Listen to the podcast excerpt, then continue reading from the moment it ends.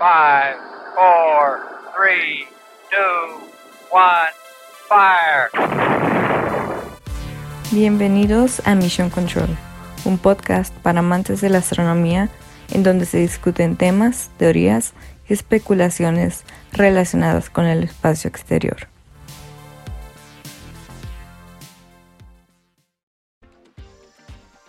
Bienvenidos a un nuevo episodio de Mission Control. El día de hoy tenemos a un invitado muy especial que ya ustedes tienen la suerte de conocer y es el presidente de la ESA, Ari Núñez. Ari, ¿por qué no me dicen un poco más sobre ti?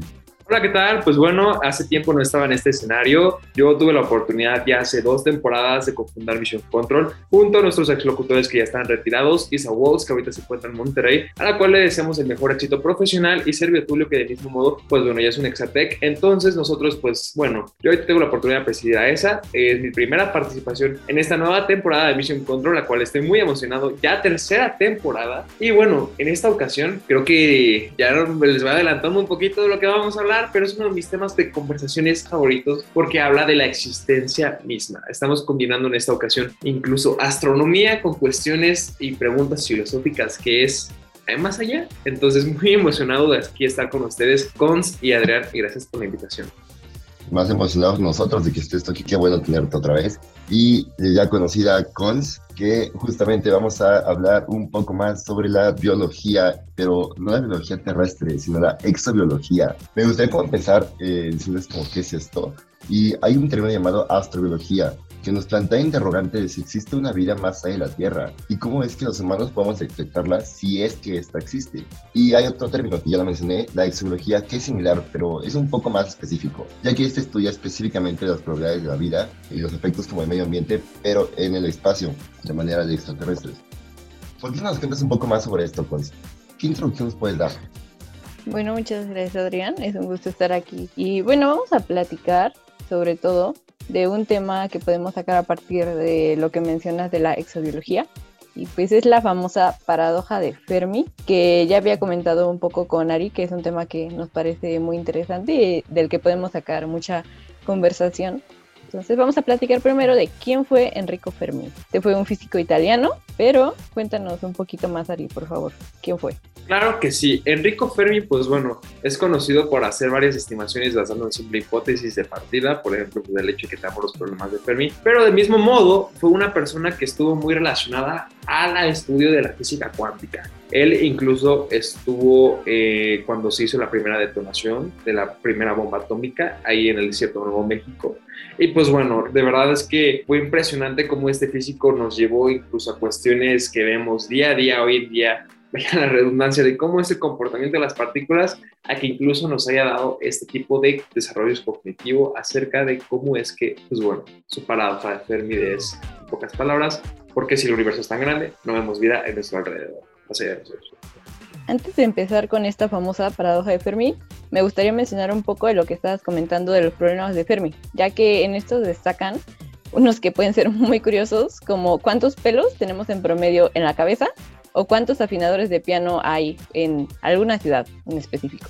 Igualmente, lo que nos decías acerca de que estuvo presente en la detonación de la primera prueba de bomba atómica, él estuvo allí y cuenta la leyenda que cuando pasó la onda explosiva, él dejó caer unos papelitos al aire.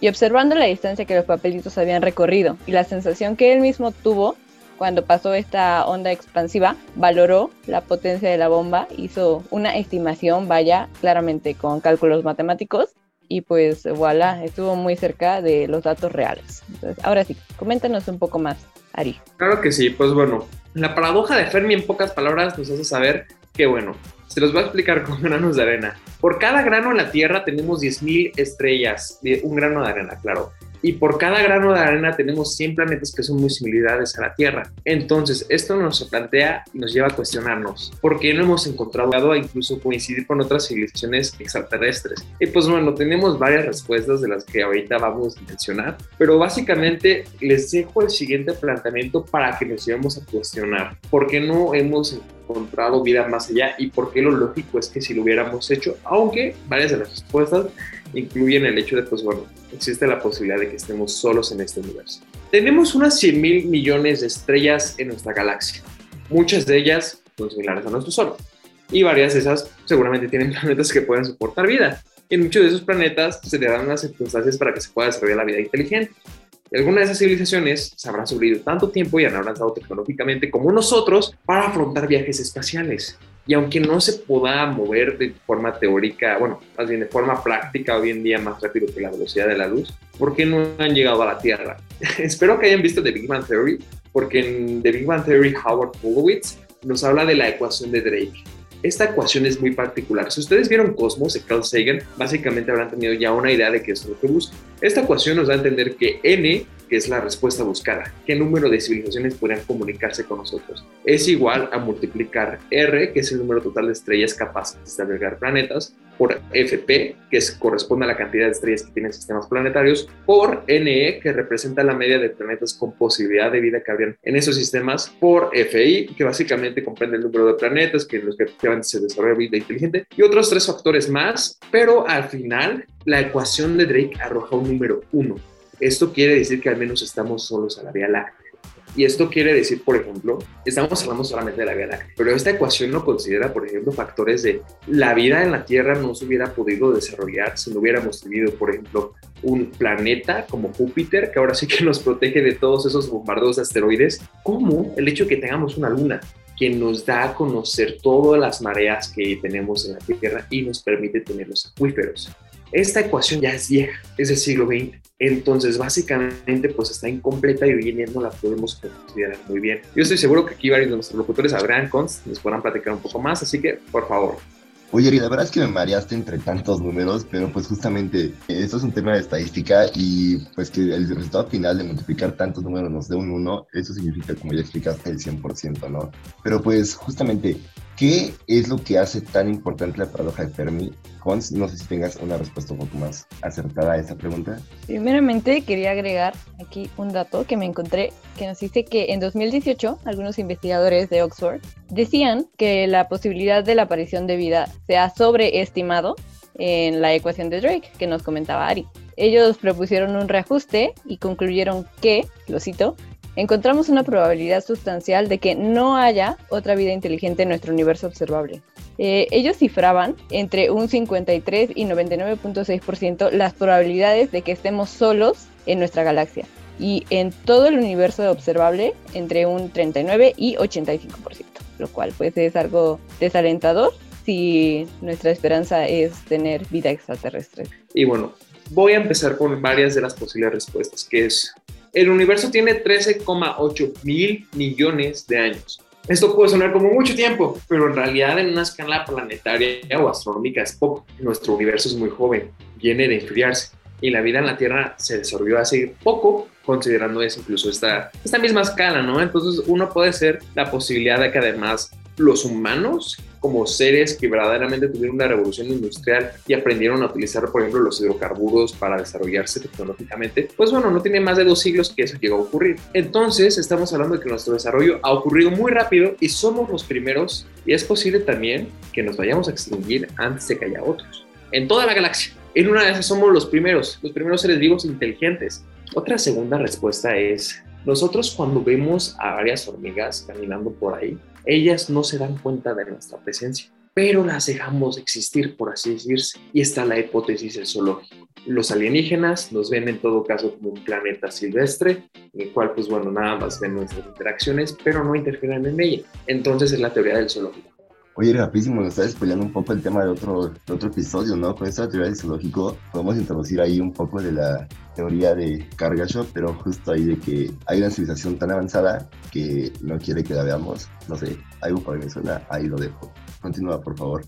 En efecto, antes de que Ari continúe, creo que Adrián se refiere a esta parte de que en la escala de las civilizaciones de Kardashev habría una civilización que sería prácticamente como dioses para nosotros pueden ser desde civilizaciones muy avanzadas hasta algunas que ni siquiera noten nuestra presencia o que sean lo que nosotros consideramos deidades. Eh, pero bueno, como dice, este es tema para otro episodio que ya tenemos planeado. Y únicamente para concluir un poquito con lo que nos estaba contando Ari de la hipótesis del zoológico, este pionero en la exploración espacial, Konstantin Tsiolkovsky, probablemente también lo, lo pronuncié mal, pero incluso antes de Fermi, es decir, en 1933, escribió que los alienígenas eran infinitamente más avanzados que nosotros y que no tendrían ningún interés en comunicarse, o que tal vez esperarían a que evolucionáramos un poquito más para que les fuéramos ahora sí que de utilidad para algo. Entonces, pues sí, quizás nos ven como seres sin importancia alguna. Pero, por ejemplo, pues también existe la posibilidad de que, pues bueno, el universo es muy amplio y está a lo mejor demasiado lejos para cualquier contacto y simplemente el universo es muy grande. Ahora que mencionas esto del tamaño Ari, en efecto, fuera de nuestro grupo local, debido a la expansión del universo, tardaríamos miles de millones de años en alcanzar a mandar señales o recibir señales de algún tipo de vida inteligente. Una imagen que publicó The Planetary Society ilustró lo ridícula que resulta la expansión de nuestras transmisiones, es decir, nuestras, las señales que intentamos enviar al espacio, en la inmensa escala que representa la Vía Láctea. O sea, me estás diciendo que el tamaño importa, básicamente. Ok, este, Adrián, tal vez en este caso sí, sí, sí importa. Es que además, o sea, tenemos, por ejemplo, el hecho de, sabemos que el universo es muy grande, ¿no? Y a lo mejor podemos Incluso simplemente ya desde ahorita pues está el modelo mexicano que he hablado varias ocasiones, incluso en este mismo escenario, que es el de Miguel Alcubierre. Básicamente pues bueno, nos da una forma teórica en donde se puede viajar más rápido que la velocidad de la luz. Esto es padrísimo porque verdaderamente el universo es extremadamente grande y ahora sí que nosotros somos solo una partícula en esta infinidad llamada cosmos. Me gustaría decirles un poco acerca de las tres opciones como más populares que nos dio la paradoja de Fermi, pues para resolverla, ¿no? Y ustedes me dirán cuál creen que es la correcta. La primera, vamos a hablar de filtros, en este caso, entonces seguramente ya saben que viene. Está la idea de que hay filtros que ya superamos y que quizás somos los primeros en hacerlo. Es decir, ahora sí que superamos todas las pruebas que nos puso el destino, el destino biológico sobre todo, y pues estamos aquí y realmente somos la primera civilización que ha logrado sobrevivir a estos filtros. Somos especiales, somos únicos o somos de los pocos que lo han logrado. La segunda opción es esta conocida como el gran filtro. Nos dice que nos faltan filtros o un filtro hiper difícil que nadie ha logrado superar o que igual muy pocas civilizaciones han logrado superar. Que tal vez como nos comenta Ari, puede ser una guerra nuclear o algo por el estilo. También se puede tratar de autodestrucción. Y es posible que las civilizaciones no puedan avanzar más allá de este gran filtro. Y es por eso que todas aquellas que lo han intentado ya no existen y no nos podemos comunicar con ellas finalmente, pues está la idea de que estamos solos, de que realmente hemos sido los únicos con la suerte de desarrollarnos hasta un tipo de vida inteligente y que en realidad estamos alucinando y creando todas estas teorías únicamente para intentar sentirnos un poco menos aislados de este fenómeno que es la existencia. ¿Tú qué opinas, Adrián? Bueno, con la verdad es que a mí me gustaría pensar que no estamos solos, ya sea porque no hemos pasado suficientes filtros, eh, otras, otras civilizaciones que no hayan logrado sobrevivir a estos algo así.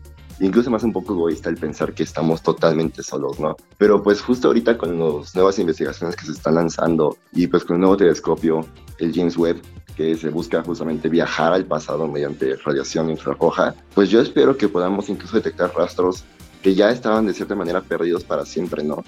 Justamente ya ver cosas que no habíamos visto, formación de incluso planetas que no teníamos considerados en otra Vía Láctea. Tú, no sé qué estés pensando al respecto.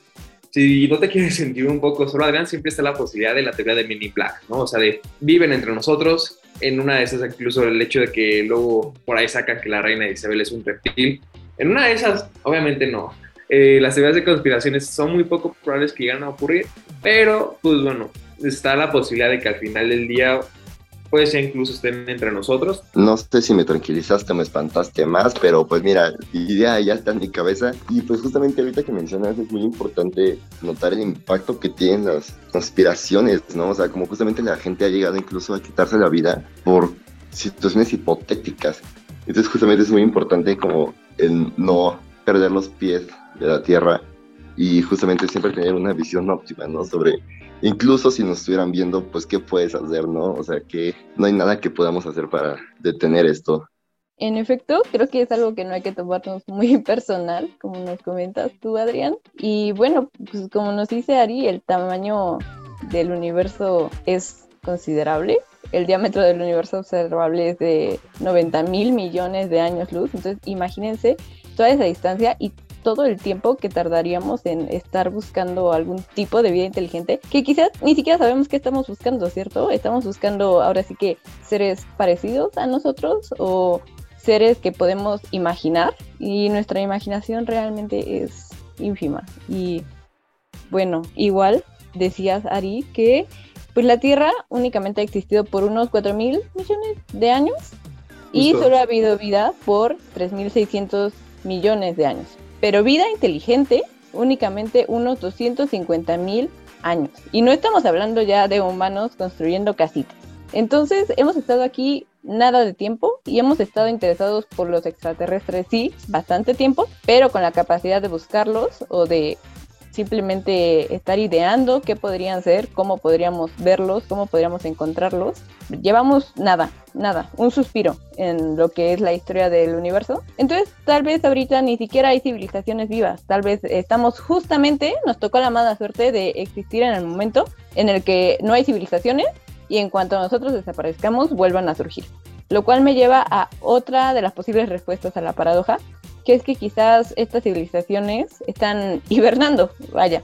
Existe la hipótesis de que si una civilización súper inteligente ya pudo sustituir su biología por la de máquinas, que quizás es nuestro futuro, no sé qué opinan, yo lo veo lejos, pero bueno, creo que sí es a lo que aspiramos, eh, puede ser que estén esperando a la expansión del universo, a que ocurra un poco más podría estar esperando a que la expansión del universo lo enfriara para aumentar la eficiencia de sus computaciones. El punto es que están esperando a un momento en el que el universo sea idóneo para darles mayor energía y poder ir a explorar el universo y sacar provecho de lo que puedan, o que están aprovechando al máximo los movimientos relativos de las estrellas para viajar cuando su destino esté más próximo. Es decir, así como nosotros hacemos para enviar naves a Marte, cuando la Tierra está más cerca y pues no cuando está más lejos, ¿cierto? Esto es por mera conveniencia. Entonces es probable que ellos ya nos hayan visitado y que no lo vayan a hacer en mucho tiempo. Quizás vinieron hace unos 10 millones de años y pues no tendríamos manera de saberlo. Sería muy, muy poco probable que lo supiéramos.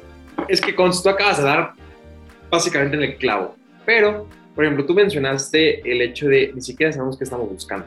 A la hora de decir, estamos buscando vida extraterrestre, bueno, ¿cómo? Para empezar, ellos cómo se comunican, por ejemplo. Es básicamente como si tuviéramos a una alienígena, eh, como si tuviéramos a una ardilla extremadamente inteligente, por muy capaz que sea, incluso los pulpos, que son seres extremadamente, bueno, después de los humanos, el segundo animal más listo en este planeta, incluso los delfines, pues no es como, como nos podamos comunicar con ellos porque simplemente no tenemos el mismo desarrollo cognitivo. En efecto, es lo que estaba pensando, que pues quizás, imagínate, alguien intenta comunicarse contigo en código Morse y tú no sabes código Morse, pues no, no, nunca, nunca te vas a enterar de que te están buscando. Y para esto me gustaría recomendarles una película que se llama The Arrival, no sé si ya la vieron, creo que está en Netflix, está basada en, en, una, en un relato que se llama La historia de tu vida, de Ted Chiang.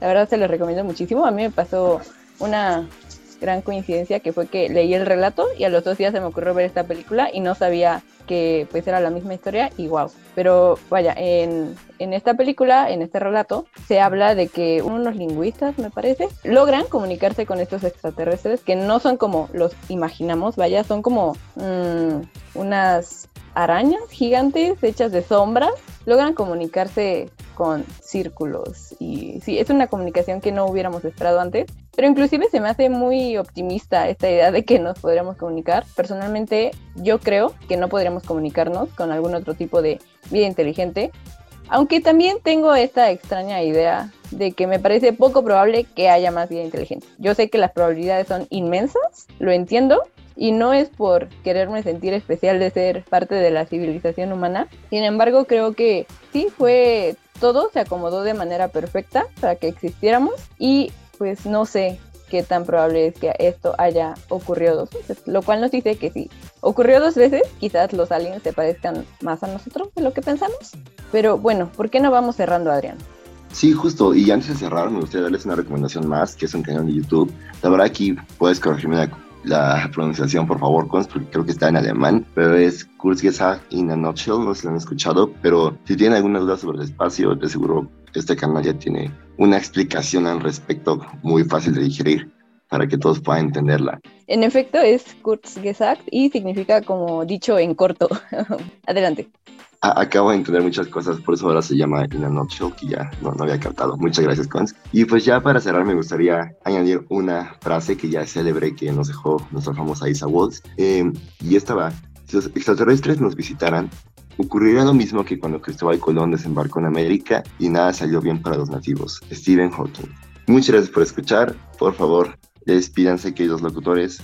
Un gusto estar aquí con ustedes, Adrián y Ari. Hasta luego, muchas gracias por la invitación. Espero que estemos juntos otra vez en un nuevo episodio y gracias por escucharnos. Esto fue Mission Control. Escucha en exclusiva por Frecuencias M y plataformas digitales. Síguenos en Instagram y Facebook como arroba Control Podcast. Hasta la próxima.